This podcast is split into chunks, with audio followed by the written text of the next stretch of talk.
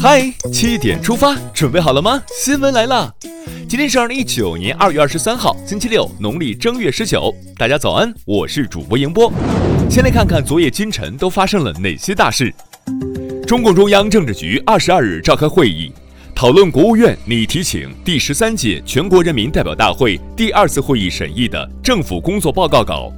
审议关于二零一八年中央巡视工作领导小组重点工作情况报告，关于中央脱贫攻坚专项巡视情况的综合报告和党政领导干部考核工作条例。中共中央总书记习近平主持会议。习近平二十二日在人民大会堂会见沙特王储穆罕默德。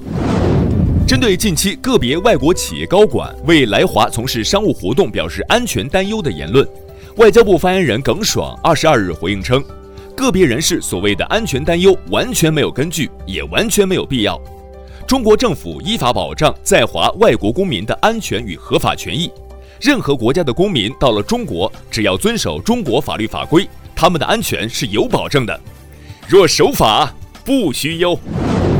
近日，国家发改委发布意见指出，放开放宽除个别超大城市外的城市落户限制。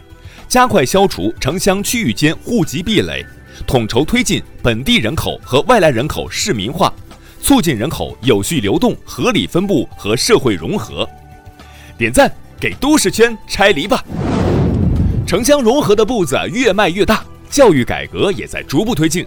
教育部二十二日公布二零一九年工作要点，提出六个方面、三十四项重点工作，加强新时代师德师风建设的意见。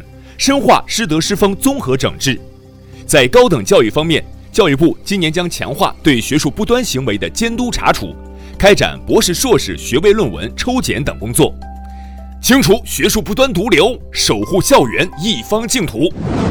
再来关注一条与教育相关的新闻，教育部二十二日表示，近期网传关于教育部规定将游泳正式纳入中考考核项目不属实。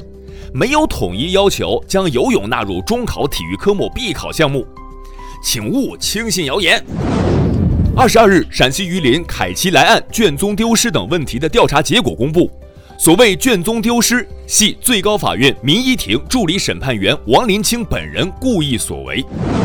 二十二日，安徽省人民政府原副省长周春雨受贿、隐瞒境外存款、滥用职权、内幕交易案宣判。周春雨被判处有期徒刑二十年，并处罚金人民币三亿六千一百万元。周春雨当庭表示服从判决，不上诉。莫贪腐，贪腐必被捉。接下来关注一条总台独家内容：二十二日，中央广播电视总台央广 Music Radio 音乐之声“我要上学，同梦同源”幺二零零助学行动爱心慈善晚会在央广音乐厅举行。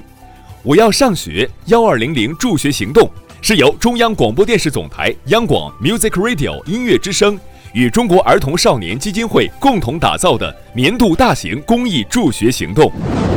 再来刷新一组国内资讯，据北京市卫健委消息，北京市已将两千一百多名号贩子信息录入北京各大医院人脸识别系统，未来这些人一旦进入医院，系统就能立刻监控到这些号贩子。今年，北京市将对号贩子进行联合惩戒行动，包括不能担任公司法人代表、不能乘坐高铁、不能贷款等惩罚。有了新型照妖镜，看你们往哪儿逃！备受关注的福州男子救人反被拘一事又有新进展了。二十二日凌晨，当事人赵宇及其代理律师接到晋安分局送达的解除取保候审决定书、退还保证金决定书。这意味着轰动全国的救人反被拘案当事人赵宇获得法律意义上的完全自由，正义从不会缺席。二零一八年六月六日，河北唐山一司机酒后驾车撞人，逃逸时再次撞人，致七死十伤。近日，河北省唐山市中级法院一审判处该肇事司机死刑，剥夺政治权利终身。逃不掉责任的还有下面这位。二十二日，据祥鹏航空消息。十七日，安庆机场一名旅客在登机过程中向飞机发动机投掷硬币，导致其乘坐的祥鹏航空安庆至昆明的航班取消。公安机关予以当事人治安拘留七日的处罚。此次航班取消造成直接经济损失近十四万元。祥鹏航空表示将起诉该名旅客，警示后来人向飞机扔硬币不能保平安，还招祸端。近日，重庆市民丁女士在中华遗嘱库重庆分库办理了老伴儿的遗嘱提取。截至二零一八年十二月底，该库共为两千余名在渝市民提供遗嘱咨询服务。值得注意的是，这些遗嘱的分配方案中，房女婿儿媳条款为大多数人选择，占比高达百分之九十九点九七。虽然乍看挺扎心，但给老人一个安心，就当尽份孝心。近日，网曝厦门一小区墙上出现司马光砸缸罚款二十的普法宣传画。孩子问：为什么救人要罚钱？人命重要还是钱重要？二十一日，厦门思明区司法局称。鉴于该宣传画引发不好的社会反响，已将其撤下。听完身边事儿，再把目光转向国际。二十一日，哈萨克斯坦总统纳扎尔巴耶夫签署总统令，解散以萨金塔耶夫为首的本届政府，哈第一副总理马明临时代理总理职务。中国驻新加坡大使馆发布新闻公告，自二零一九年一月二十八日起。新加坡给予符合条件的中国公民往返第三国过境新加坡九十六小时免签证入境待遇，中国护照又升值了。厄瓜多尔中南部地区二十二日发生七点五级地震，首都基多第一大城市瓜亚基尔及多个省份均有震感，目前尚无人员伤亡和财产损失报告。日本警察厅近日发布的数据显示，日本人2018年因电信诈骗而蒙受的经济损失为356亿日元，约合21.6亿元人民币，平均每天大约一亿日元，约合606万元人民币。多个心眼儿，多份安全。美国疾控中心近日发布公报称，一种被称为“僵尸鹿”的传染病在美国、加拿大等地的鹿群中传播。该病是一种慢性消耗型疾病，与疯牛病相似。有专家认为，这种病毒未来存在传播给人类的风险。釜山行要变成现实了吗？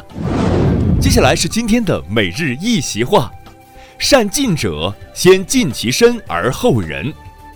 二零一三年一月二十二日，习近平总书记在第十八届中央纪律检查委员会第二次全体会议上发表重要讲话。他在讲话中指出，善尽者先尽其身而后人，各级领导干部要以身作则，率先垂范，说到的就要做到，承诺的就要兑现。善尽者先尽其身而后人，出自东汉荀悦的“身见正体”，意思是说，善于用禁令治理社会的人，必然先按照禁令要求自身，而后才去要求别人。最后进入今天的每日话题。女子不喜欢挨着别人坐，买两张火车票，坐一个空一个。春运期间，火车票紧俏，在阆中开往成都的一趟列车上，有乘客占了两个座位，他自己坐一个，在旁边的空位上放了一个背包。有人过去问能不能坐，他说自己买两张票就是为了旅途舒服点儿。女士称实在是不喜欢挨着别人坐。有火车站工作人员推测，可能她用亲友信息又买了一张票。此事引发热议，有人认为占用资源，有人认为这是消费自由。对此你怎么看？点击文章底部留言，一起聊聊吧。好了，今天的七点出发就到这里，更多精彩内容请关注央广新闻微信公众号，咱们明天再见。